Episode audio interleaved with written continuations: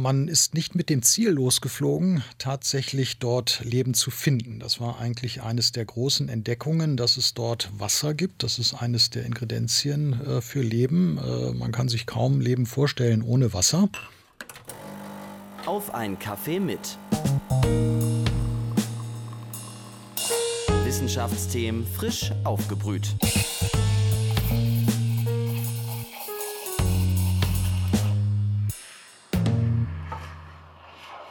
Hallo und herzlich willkommen zu einer neuen Folge Auf einen Kaffee mit, dem Wissenschaftspodcast der Uni Leipzig. Mein Name ist Viktoria Rauchhaus. Ich studiere Soziologie und spreche in diesem Podcast mit WissenschaftlerInnen der Uni Leipzig über ihre Forschungsthemen.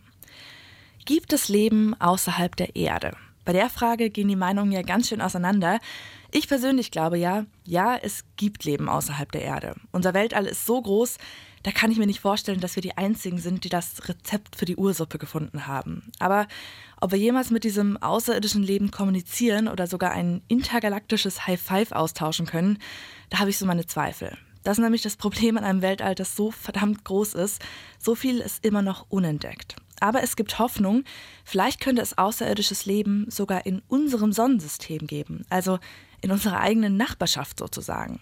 Heiße Anwärter sind da zwei Monde, der Jupitermond Europa und der Saturnmond Enceladus. Mit zweiterem, also dem Saturnmond Enceladus, beschäftigt sich Bernd Abel seit Jahren. Er ist Professor für technische Chemie an der Uni Leipzig und möchte herausfinden, ob es auf Enceladus zumindest die Grundvoraussetzungen für Leben gibt. Dafür arbeitet er sogar mit der NASA zusammen. In unserem Sonnensystem gibt es über 200 Monde. Ich frage mich, was so besonders ist an diesem einen. Und was die Erforschung von außerirdischem Leben überhaupt mit Chemie zu tun hat. Um das herauszufinden, spreche ich heute mit Herrn Professor Bernd Abel. Schön, dass Sie da sind. Ja, schön, dass ich da sein darf und vielen Dank für die Einladung. Sie haben ja wie alle unsere Gäste auch einen Kaffee angeboten bekommen. Wie mögen Sie Ihren Kaffee dann am liebsten? Ähm, man hat sich über die Zeit schon den Zucker abgewöhnt, aber Cappuccino ist natürlich immer noch äh, mein Favorite, aber schwarzer Kaffee ist auch okay. Also nicht wählerisch. Nein, nö, nö, alles, alles gut soweit und sehr lecker. Wir beginnen wie immer mit ein paar ähm, Fragen, die Sie am liebsten ganz schnell und intuitiv beantworten dürfen. Und nachher haben Sie dann auch ein bisschen mehr Zeit auszuholen, wie das ProfessorInnen so gerne machen. Werde ich, ich werde mein Bestes geben. Was glauben Sie, gibt es außerirdisches Leben? Ähm, die Antwort kann man äh, nicht eindeutig beantworten. Ich glaube schon, aber das wird es, man wird sehen, vielleicht in den nächsten zehn Jahren. Zu welchem Mond oder Planeten würden Sie gerne mal fliegen? Ähm, erreichbar ist in nächster Zeit bestenfalls unser Erdtrabant, der Mond. Alles andere ist außerhalb unserer Reichweite auch. Und wenn Sie sich was aussuchen dürften? Äh, der Mars ist natürlich eines der Targets, äh, die auch in den nächsten zehn Jahren angeflogen werden. Star Trek oder Terra X? Also ursprünglich Star Trek. Terra X ist natürlich sehr schön. Star Trek ist eigentlich die Historie, woher man kommt, warum man das alles macht. Lieber die Erde erforschen oder das All? Die, ja, das All erforschen ist schon spannend. Die Erde erforschen wir ja auch als Chemiker. Materialien und so weiter, aber das All ist schon, ist schon spannend.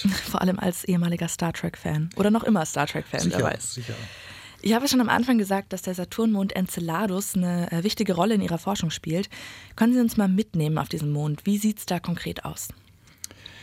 Ja, der Enceladus ist ein äh, Mond des Saturn und äh, ist eigentlich ein kleiner Mond, ist kleiner als unser Mond und ähm, fällt dadurch auf, dass er von, aus der Ferne weiß erscheint. Und man hat sehr schnell herausgefunden, dass dieses wohl Eis ist. Das führt einer, zu einer hohen Reflektivität. Und ähm, ja, das, äh, man hat sich gefragt, woher denn diese weiße Farbe und das, das Eis kommt. Und das kommt offensichtlich aus dem Inneren. Und ähm, ja, wenn man auf dem Mond landen würde, würde man auf einer zwei Kilometer dichten, dicken Schicht Eis landen. Und die Frage ist, was ist da drunter? Und äh, das war lange Zeit nicht klar. Und vor zehn Jahren haben wir dann herausgefunden, dass dieses wohl eine große Wasserquelle ist, oberhalb eines ähm, ja, Gesteinskerns. Was meinen Sie mit, das Eis kommt aus dem Inneren oder das ist die weiße ähm, Farbe? das ist ganz witzig. Das war eine der großen Entdeckungen der Cassini-Sonde, der Cassini-Mission, ähm, dass man im Vorbeiflug am Südpol äh, gesehen hat, dass man so Kryovulkanismus hat, also tatsächlich Eisfontänen, die tatsächlich am Südpol äh, gehäuft auftreten und man da durchfliegen kann und tatsächlich die Partikel messen kann und eben auch die Komposition und chemische äh, Zusammensetzung dieser Partikel messen kann. Also aus dem Inneren kommt aus diesen Eisvulkanen offensichtlich Wasserdampf und Eis. Das gefriert natürlich sehr schnell. Also das flüssige Wasser gefriert in den Schächten, weil das Vakuum ist an der Stelle. Und das kann im Vorbeiflug dann mit empfindlichen Detektoren gemessen werden. Da schließt gleich meine nächste Frage an. Das ist ja schon ziemlich viel, was man weiß über so einen Mond, der unglaublich weit weg ist und wie Sie gerade am Anfang gesagt haben, den man vermutlich in näherer Zeit nicht erreichen wird. Wie findet man das dann alles raus? Das findet man raus über Missionen, über ähm, ja, Sonden, die dort hinfliegen. Jetzt wird oder hat gerade eine gestartet wieder, die sogenannte JUICE Mission. Das ist eine Sonde, die tatsächlich die Jupitermonde unter, also einen, ja doch die Jupitermonde untersuchen soll. Also insbesondere Europa.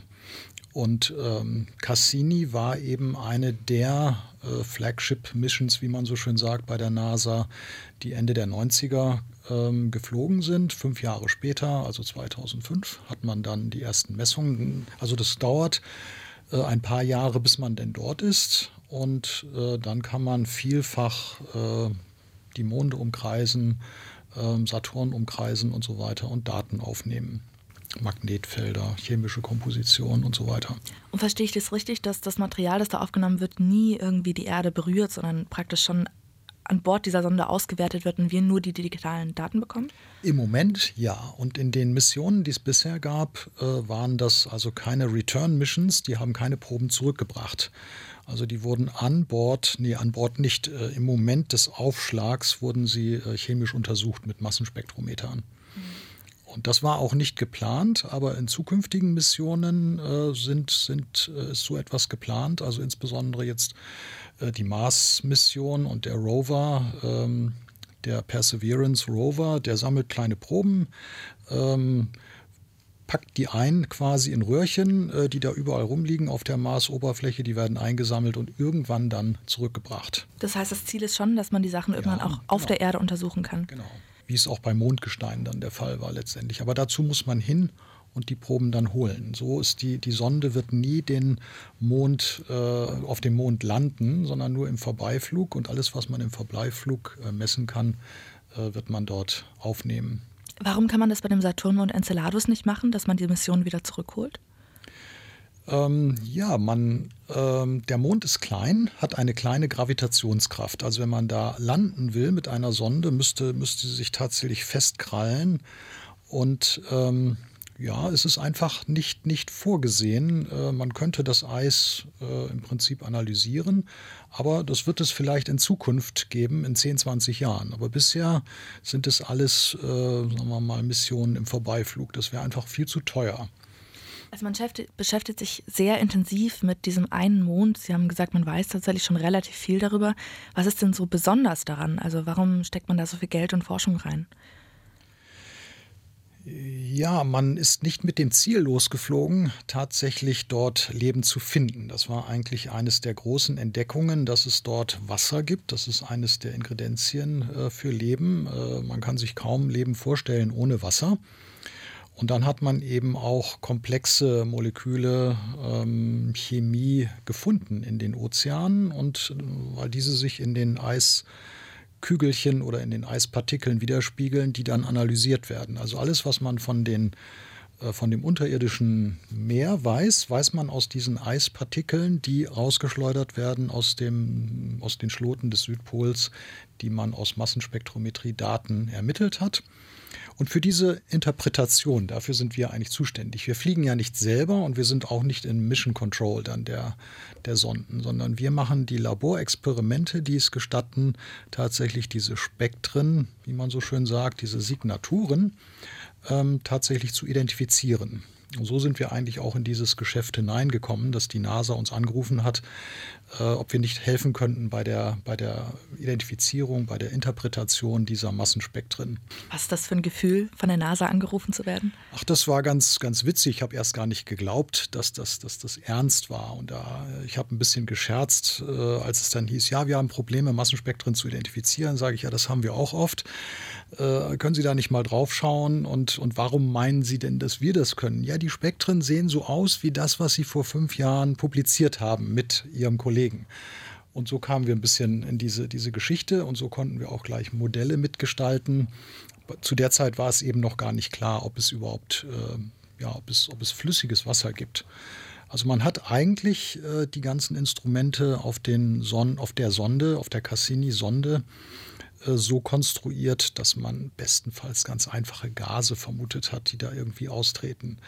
Aber dass da Partikel sind, dass da durchaus etwas unter dieser Eisschicht ist, das, das war eine der großen Entdeckungen eigentlich. Ist also eine sehr berühmte Mission, die Cassini-Mission, die sehr viel entdeckt hat, war natürlich auch sehr teuer, äh, viele, mehrere Milliarden.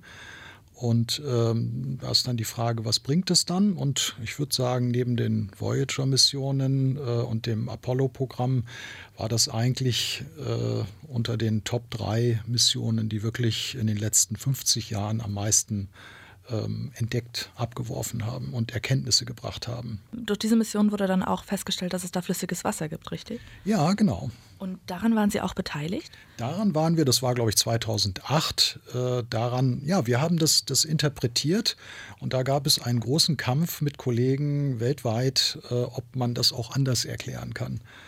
Äh, da gab es also die bodengestützten äh, Missionen mit einem Teleskop von Hawaii aus. Die meinten, das könnte man auch anders erklären. Und nach, nach einem Jahr Auseinandersetzung war es dann doch ziemlich wahrscheinlich, dass es äh, denn flüssiges Wasser ist. ist. Und äh, mittlerweile, nach zehn Jahren, ist es auch akzeptiert. Sie haben sich durchgesetzt. Nein, durchgesetzt. Also es ist auch eine Frage der Wahrscheinlichkeit. Also man muss sehen, warum ist das denn wohl eine flüssige, eine, ein flüssiges Reservoir auf diesem Eismond? Ähm, da kommt was raus. Man könnte ja denken, das ist einfach Eis, was ein bisschen verdampft und das, das, äh, ist eigentlich ganz normal. Aber äh, dieser Mond ähm, ist für einen Ring des Saturns verantwortlich. Und äh, dieses Heraussprühen von, von Partikeln ist offenbar so lange schon im Gange, dass es einen ganzen Ring des Saturns gemacht hat. Das kann man eigentlich nur erklären, wenn das schon Millionen von Jahren äh, daraus äh, dampft, beziehungsweise Partikel in diesen Ring einspeist. Und äh, es muss also eine sehr große Quelle sein und es muss eben auch eine, eine flüssige Quelle sein, sonst würde das nie funktionieren. Also mit, den, mit der Analytik und mit unseren Modellen, die wir dann gemacht haben, äh, war es die wahrscheinlichste Lösung. Also durchsetzen kann man, kann man jetzt gar nicht sagen. Es gewinnt eigentlich immer der oder die Gruppe, die die besten Argumente hat. Und letztendlich muss das natürlich alles auch bewiesen und verifiziert werden. Ja, der Grund, warum das mit dem flüssigen Wasser ja so eine große Sache ist, ist, wie Sie schon gesagt haben, weil es eine Voraussetzung für Leben ist. Was bräuchte es noch, damit es Leben auf Enceladus geben kann? Naja, wir, wir müssen, müssen wahrscheinlich einschränken, Leben so wie wir es kennen. Wenn man Science-Fiction, Romane liest und so weiter, kann man sich vieles vorstellen. Man kann sich Silizium-basiertes Leben vorstellen. Ich mache gerade eine Vorlesung über Astrochemie und Astro äh, Astrobiologie. Und äh, ja, wie gesagt, also es, äh, Leben, wie wir es kennen, basiert auf, äh, das, auf dem Lösungsmittel Wasser.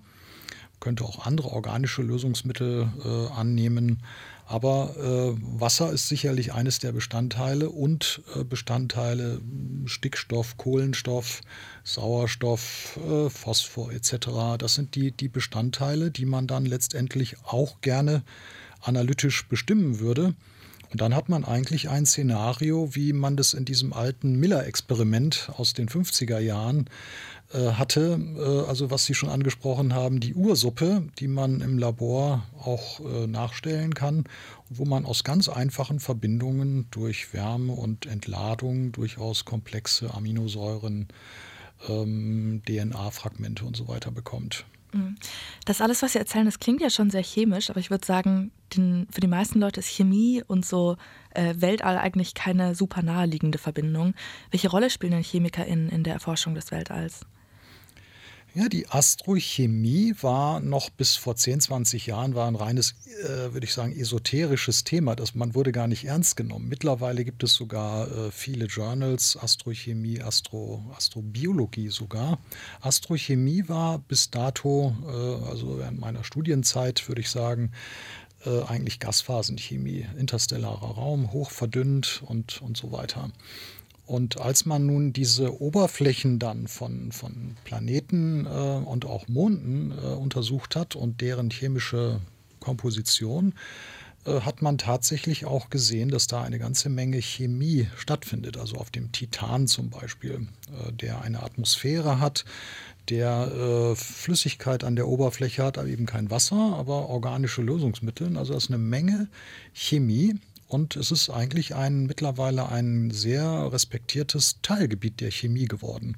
Also könnte man sagen, dass die Astrochemie unterschätzt wurde, weil man irgendwie auch so die Vielfältigkeit des Weltalls unterschätzt hat? Ja, bis man hat gedacht, auf den Planeten ist keine großartige Chemie, die uns interessieren sollte, weil sie niemals zu irgendwelchen komplexen Verbindungen oder gar Leben führen würde. Man hat also Gasphasenchemie, dann, dann man hat oft diese, diese also wie, wie merkt man überhaupt, dass man, dass man Chemie im Weltall hat durch, durch äh, sagen wir mal, Banden, durch Radioteleskope, durch, durch optische Teleskope, ähm, das Hubble-Teleskop und so weiter. Da sieht man dann spektrale Signaturen und da sieht man dann etwas, was einem bekannt vorkommt. Und das war meistens Gasphasenchemie und das waren radikale und, und also einfache Chemie. Und diese komplexe Chemie ist eigentlich, würde ich sagen, in den letzten 10, 15 Jahren erst aufgekommen, seitdem man wirklich auch Hinweise hat ähm, ja, auf, auf Chemie, also auf dem Mond oder auf, auf anderen Planeten ähm, durch In-situ-Analytik. Ähm, ja, und also man hat Hinweise darauf und das ist ein, ein sehr wachsendes, schnell wachsendes Gebiet. Und da haben Chemiker durchaus äh, etwas zu tun. Also nicht nur in der Analytik dessen, was man vor Ort findet, sondern auch, wie man da hinkommt. Also Materialien, smarte Materialien sind natürlich äh, in aller Munde, die eine Rolle spielen, wie man etwas detektiert, wie man Sensoren baut, wie man smarte Sensoren baut, intelligente Sensoren. Also Chemie spielt eine große Rolle in der Erforschung des Weltalls. Aus, Mit Sicherheit. Aus welchen Fachbereichen kommen Ihre KollegInnen noch? Aus, aus der Physik, den Materialwissenschaften. Ähm, und in den USA ist es durchaus so, dass es auch äh, ja, tatsächlich Spezialisierungen gibt, ähm, ja, ähm, die, die sich mit, mit ähm, also aus dem Ingenieursbereich, die sich tatsächlich mit Satelliten und, und Instrumenta Instrumentation beschäftigen. Mhm. Also auch aus dem Ingenieursbereich. Was würden Sie sagen, was war so die wichtigste Erfindung, ohne die Sie die Forschung, die Sie jetzt machen, nicht machen könnten? Ja, die Erfindung, man muss diese Objekte erstmal sehen können. Da war natürlich das, das Fernglas oder war natürlich das Teleskop dann äh, natürlich ähm, sehr wichtig. Äh, ansonsten ist das Instrument, was wir nutzen und was auch die Daten liefert, ist die Massenspektrometrie. Die gibt es natürlich auch schon recht lange. Und natürlich alle möglichen äh, Instrumente, die es gestatten, Magnetfelder, Spektren, äh, Licht und so weiter zu analysieren. Ja, Massenspektrometrie hatten Sie jetzt auch schon häufiger erwähnt. Können Sie vielleicht in ganz einfachen Worten erklären, was es ist? Ja, Massenspektrometrie ist eine Methode, um letztendlich Moleküle zu wiegen. Äh, das hört sich witzig an, aber ähm, die Frage ist, wenn man ein Molekül hat, wie würde man denn die Molekularmasse bestimmen? Und Massenspektrometrie äh, nutzt im Prinzip eine Möglichkeit, diese Moleküle aufzuladen auf eine ganz definierte Art und Weise und sie dann abzulenken in elektrischen oder magnetischen Feldern.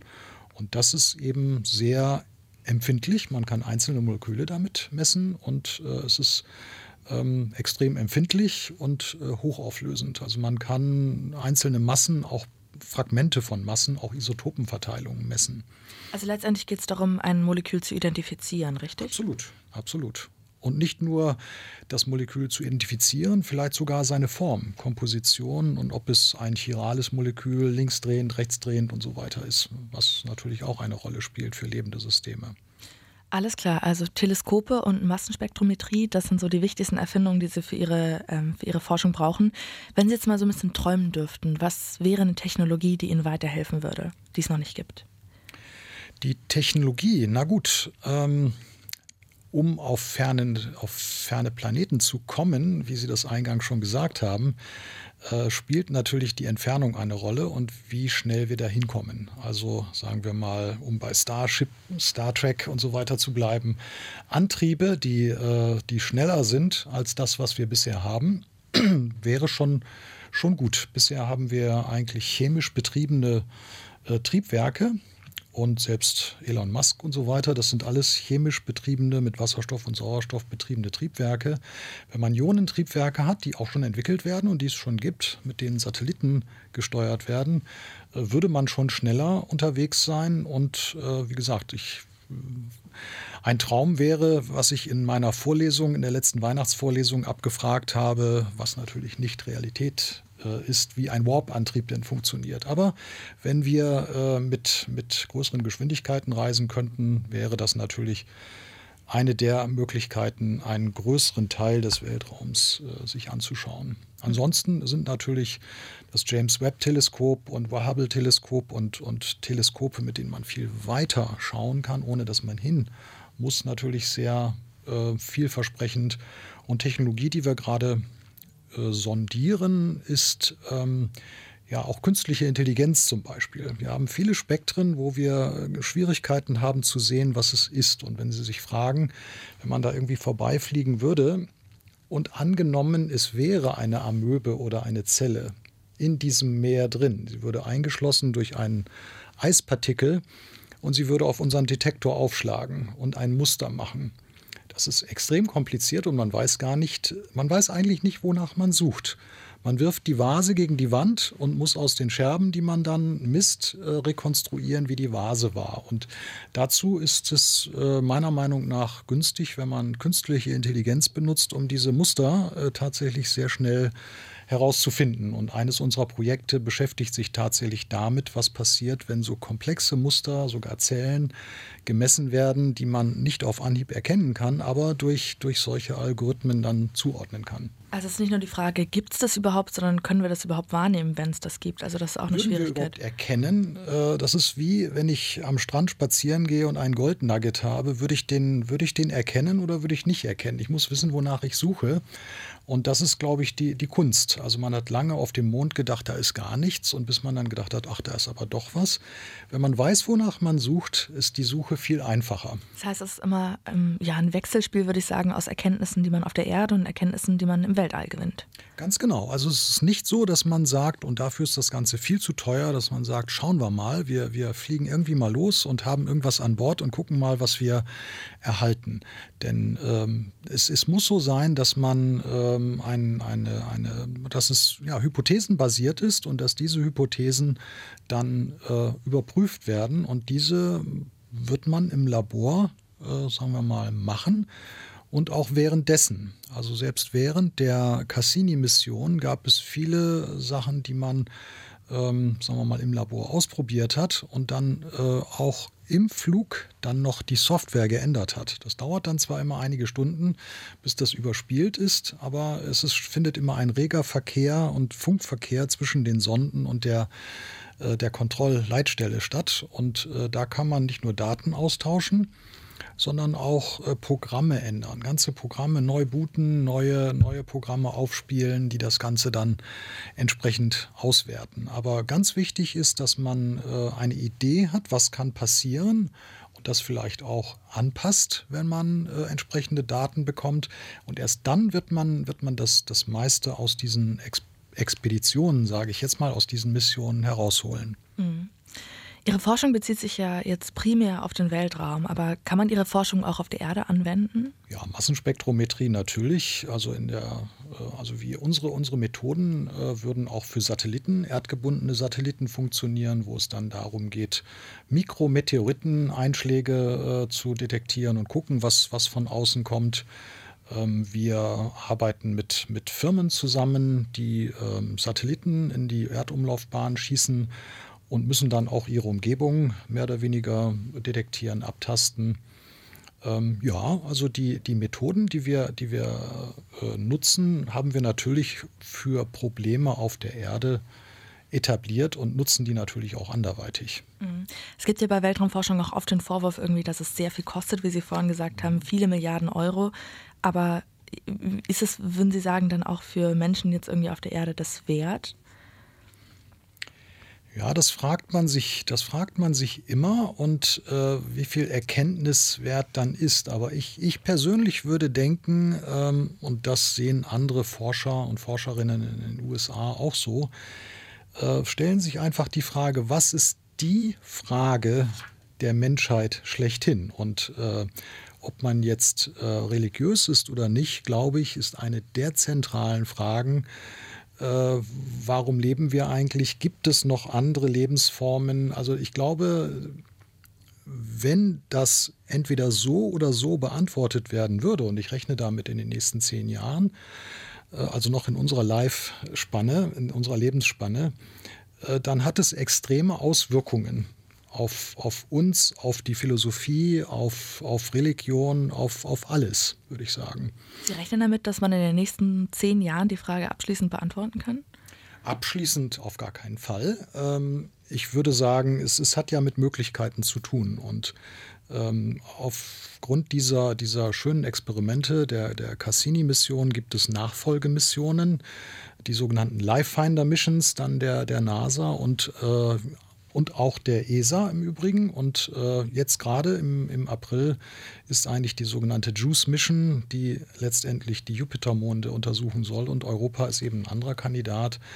Äh, die, die haben tatsächlich die Aufgabe, äh, dem nachzugehen. Und ich würde sagen, die sind so gut ausgestattet, wenn es da etwas gibt, finden die das wahrscheinlich auch oder finden die Vorhersagen, die wir und, und unsere Kollegen und Kolleginnen natürlich gemacht haben. Also das, da ist die Wahrscheinlichkeit schon recht groß und es kommt natürlich dazu, äh, wir werden demnächst wahrscheinlich wieder auf dem Mond sein, ich jetzt nicht, aber und Mars natürlich auch und das wird schon in den nächsten zehn Jahren äh, der Fall sein. Und da sucht man natürlich auch nach, nach Überresten. Ähm, der Mars nimmt man an, er war mal ausgestattet wie die Erde, ist dann durch den Verlust des Magnetfeldes, hat sein Wasser und seine Atmosphäre verloren. Aber wenn es da, was auch immer es dort gegeben hat, äh, da, da, werden Spuren sein und äh, da wird, danach wird jetzt schon gesucht äh, mit dem Rover zweiter Generation, mit dem Perseverance.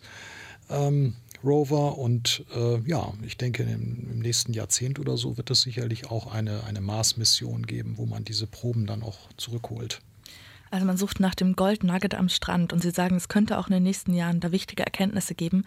Was würden Sie sagen, wie ginge es weiter, wenn jetzt die nächste Mission tatsächlich einfach Amöben zum Beispiel ähm, auf Enceladus finden würde? Was würde das für uns bedeuten? Ja, das, das können Sie selber beantworten. Wie gesagt, die Religion, alle unsere, unsere Projektionen äh, würden, würden davon beeinflusst sein. Ähm, wie gesagt, Elon Musk redet von einer interplanetaren Spezies. Äh, vielleicht gibt es die schon lange und wir sind eigentlich die Ausnahme. Also es hat, hat philosophische und grundlegende, würde ich sagen, äh, Auswirkungen, wie wir denken, wie wir unser, unser Dasein bewerten, wie wir äh, Möglichkeiten in der Zukunft bewerten ähm, und wie wir vielleicht kommunizieren. Und vielleicht wird uns dann vielleicht klar, dass man, dass man ja auf der Erde, dass wir alle zusammengehören gegenüber anderen und dass das äh, zwar nicht einzigartig ist, aber eine der Spielarten, die wir kennen und, und vielleicht auch schätzen. Und äh, ja, müssen vielleicht dann auch anerkennen, dass wir doch nicht so einzigartig sind. Also ich würde denken, das hat eine, eine Auswirkung fast wie Darwin, die Darwinsche Erkenntnis, äh, dass ähm, ja, die Schöpfungsgeschichte vielleicht mehrfach stattgefunden hat und dass wir eben doch nicht so einzigartig sind und als Mensch sowieso nicht eigentlich die Krönung der Schöpfung sind, sondern äh, dass, dass es, ähm, ja, es ist, relativiert sich ein bisschen unsere Rolle auf der Erde und vielleicht auch im Weltraum. Also wichtige philosophische Fragen, die mit Ihren Entdeckungen zusammenhängen können. Mit Sicherheit, mit Sicherheit.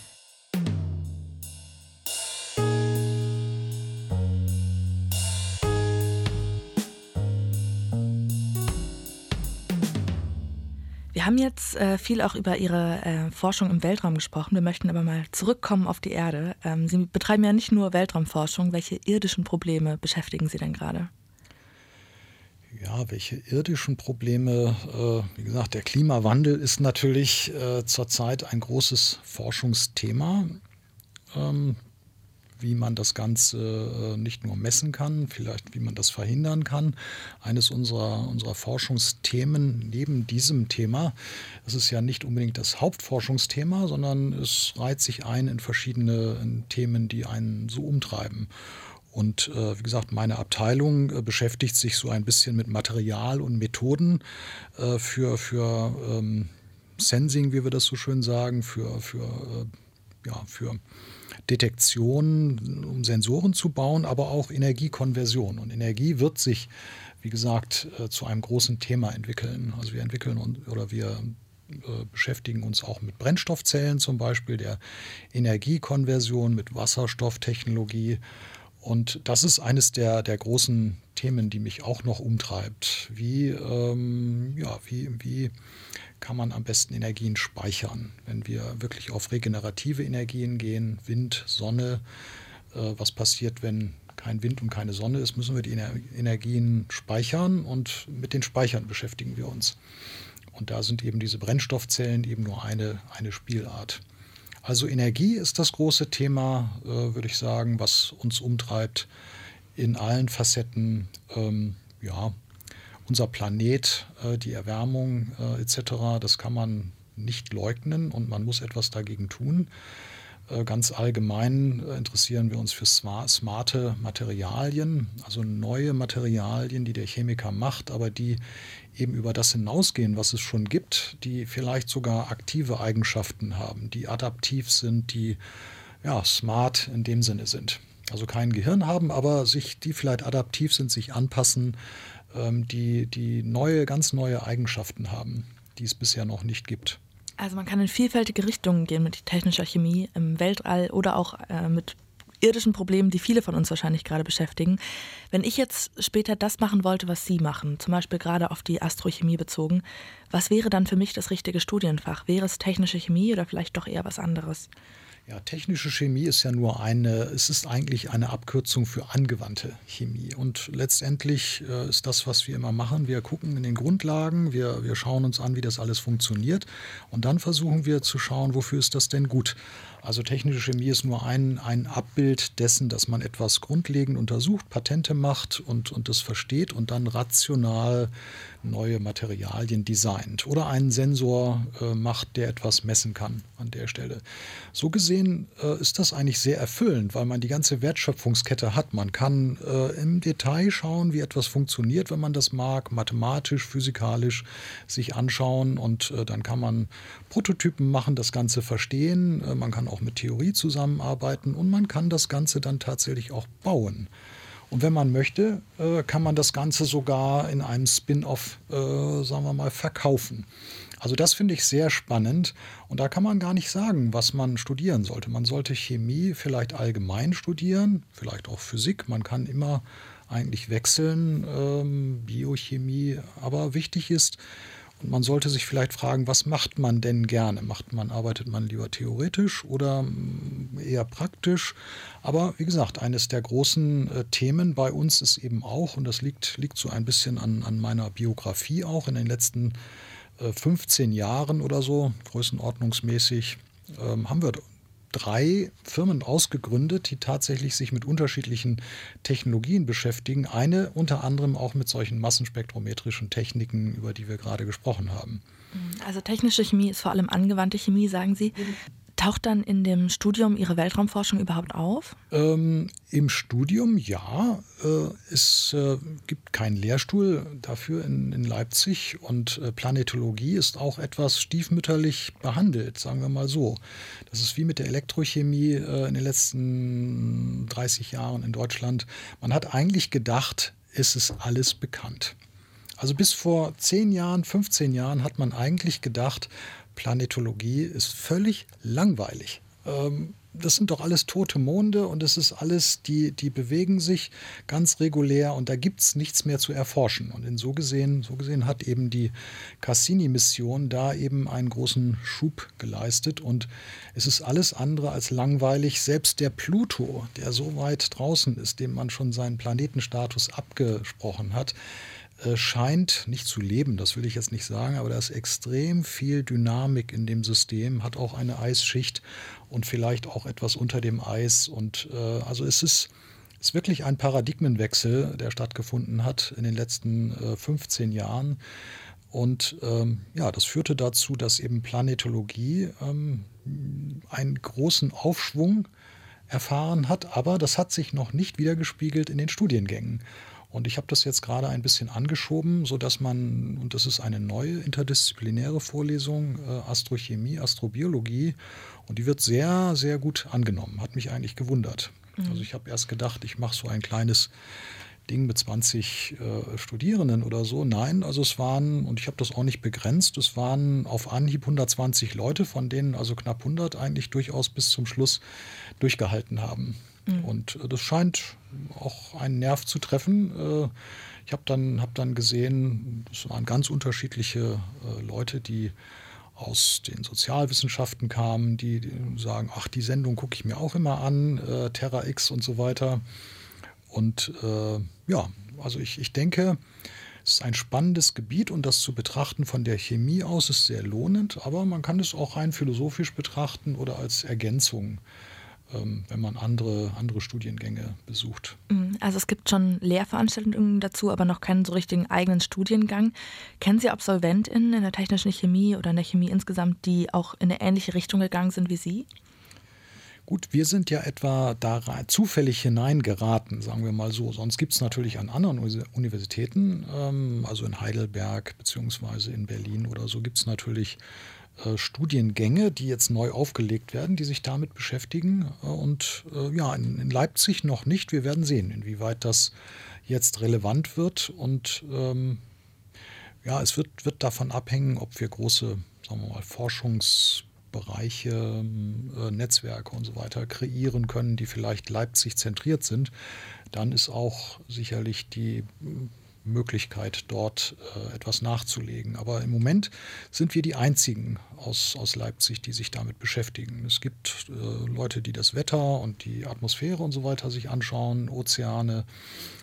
Ähm, aber wie gesagt, diese, diese Art von Forschung äh, ist dann, würde ich mal denken, äh, erstmal noch nicht so gut vertreten, sind wir einzigartig hier in Leipzig. Also auch auf dem Gebiet der Lehre noch viel, was sich da tun kann mit der Astrochemie. Um nochmal den Bogen zurück zu Ihrer Forschung zu spannen zum Abschluss. Was wäre denn für Sie so die krasseste Entdeckung, die Sie sich vorstellen könnten, die Sie auf Ihrem Gebiet machen könnten? Ja, also ein Projekt, das wir gerade haben, Sie, Sie wissen vielleicht, was ähm, diese Black Smoker sind äh, im, im Ozean. Das, sind, äh, das hat nichts mit, mit Astrochemie zu tun, aber das ist, hat, hat damit mit der Frage zu tun, wo ist denn Leben auf der Erde entstanden? Und da haben wir zum, äh, zurzeit ein Projekt äh, mit ähm, ja, NASA und mit Expeditionen in den USA, die dort Proben genommen haben im ähm, Atlantischen Graben. Da sind diese, diese vulkanischen Spalten und da gibt es diese sogenannten Black Smoker. Das sind Quellen, aus denen Schwefel heraustritt, so etwa bei 400 Grad. Und da sind die mit ähm, vor drei Jahren mit U-Booten runtergefahren, haben Proben genommen und da haben wir jetzt zig Liter Proben bekommen und die sollen wir auch analysieren. Und das wäre sehr spannend, was man darin, darin sieht. Ob das nur Biomoleküle sind. Also es ist bekannt, dass es dort eigentlich vor Leben wimmelt, obwohl da noch nie ein Sonnenstrahl hingekommen ist. Und da ist es jetzt spannend, äh, was, was man dort sieht, ob man da, äh, sagen wir mal, Vorläufer sieht. Und da sind wir eben mit anderen Kollegen, auch aus der Informatik, äh, wo wir die chemische Biologie ein bisschen nach, nachstellen und Modelle entwickeln. Also es wäre spannend, wenn wir dort, sagen wir mal, so etwas sehen würden, was auf dem Weg des Lebens unterwegs ist. Also da kann auch noch einiges passieren. Ich habe heute äh, sehr viel gelernt. Also vor allem erstmal, dass das Sonnensystem auch noch so spannend sein kann. Also dass man da selbst, wie ich am Anfang sagte, in unserer direkten Nachbarschaft noch äh, so krasse Dinge finden kann. Gerade, dass es vielleicht auf dem Mars mal Formen von Leben gegeben haben könnte. Das war mir zum Beispiel überhaupt nicht bekannt. Das heißt, auch äh, vor unserer eigenen Haustür könnte es noch spannend werden. Vielen Dank, dass Sie uns dann Einblick gegeben haben. Bitte sehr. Hat Spaß gemacht. Ja, damit verabschiede ich mich auch von Ihnen und ich verabschiede mich auch von euch. Allerdings, äh, wenn ihr es bis zur nächsten Folge noch gar nicht erwarten könnt, dann könnt ihr gerne auch noch die anderen Folgen von Auf einen Kaffee mit auschecken. Wir sind auf Spotify, auf YouTube und auf der Webseite der Universität Leipzig zu finden. Ansonsten freuen wir uns auch immer über Anmerkungen, über Lob und Kritik. Das könnt ihr gerne auf Instagram oder per E-Mail an kaffee.uni-leipzig.de hinterlassen. Ansonsten sehen wir uns bei der nächsten Folge. Bis dahin.